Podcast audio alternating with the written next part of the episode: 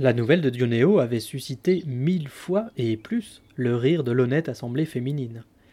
Mais puisqu'il venait de conclure, la reine comprit que le terme de son règne était venu.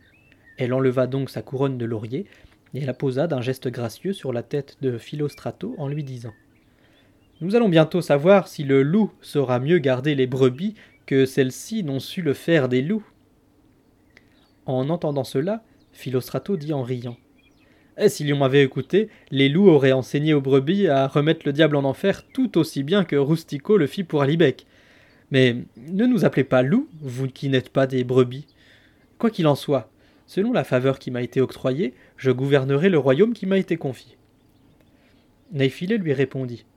Écoute, Philostrato, à vouloir nous donner des leçons de sagesse, vous auriez pu en recevoir.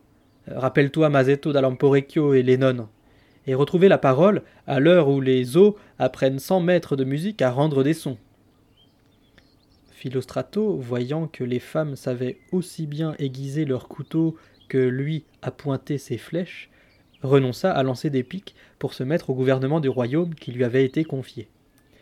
Il fit donc appeler l'intendant pour faire le point de la situation et prendre en outre les mesures opportunes selon lui à assurer le bien-être et la satisfaction de toute la compagnie pendant toute la durée de son règne.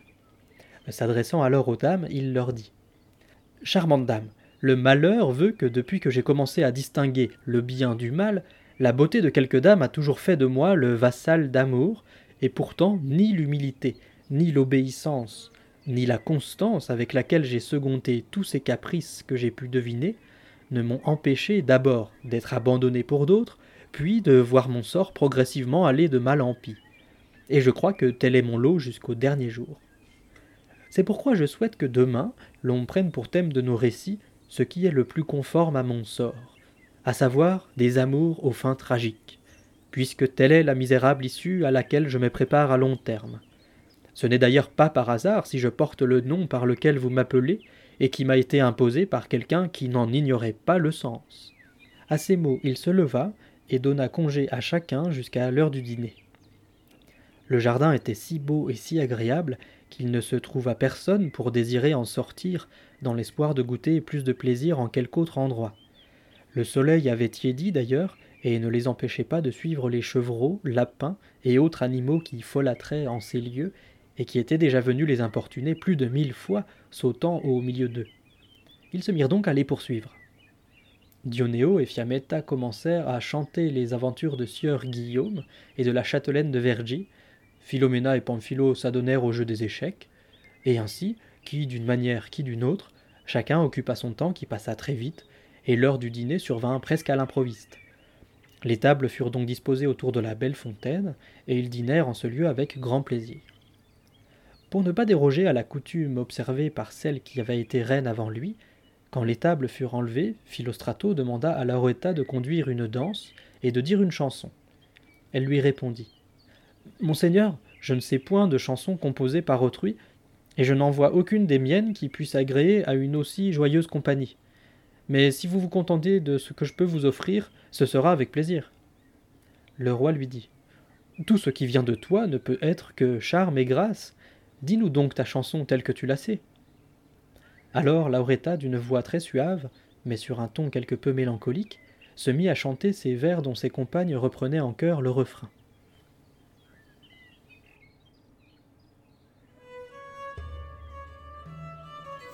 Ni una sconsolata da dolersi ha quant'io, che in van sospiro, lassa, innamorata, colui che muove il cielo ed ogni stella mi fece a suo diletto, vaga, leggiadra, graziosa e bella, per dar qua giù ad ogni alto intelletto alcun segno di quell'abilità che sempre a lui sta nel cospetto.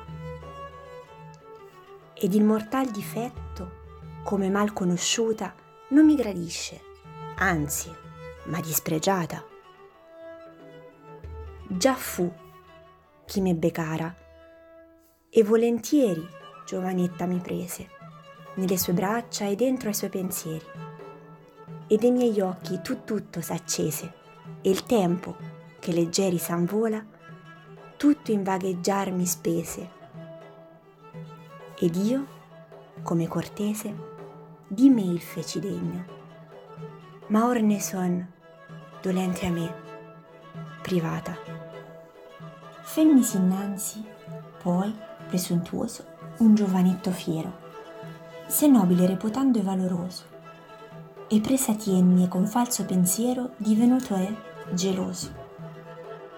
La ond'io, Lassa, quasi mi dispero, conoscendo per vero, per ben di molti al mondo venuta da uno, essere occupata. Io maladico quella mia sventura, quando, per mutar vesta, sì, dissi mai, sì bella nella oscura mi vidi già e lieta, dove in questa io meno vita dura, vi men che prima reputata onesta. Oh dolorosa festa, morta foss'io avanti che io t'avessi in tal caso provata. O cara amante, dal quale prima fui più che altra contenta, che or nel cielo sé, davanti a colui che ne creò. Pietoso diventa di me, che per altrui t'obliar non posso. Fa che io senta che quella fiamma spenta non sia che per me tarze e costa su la tornata. Ici s'acheva la chanson de Lauretta que tous avaient écoutée, mais que tous n'avaient pas comprise de la même manière. Certains l'entendirent à la milanaise, à savoir Mieux vaut un bon tien que deux tu l'auras. D'autres suggérèrent une interprétation plus fine, plus sensée et plus proche de son exact signifié, qu'il n'est pas lieu de reproduire ici.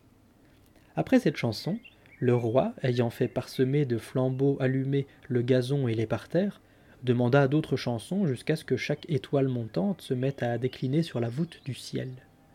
Alors, l'heure de reposer lui semblant venue, il ordonna à chacun de regagner sa chambre, accompagné de ses vœux de bonne nuit.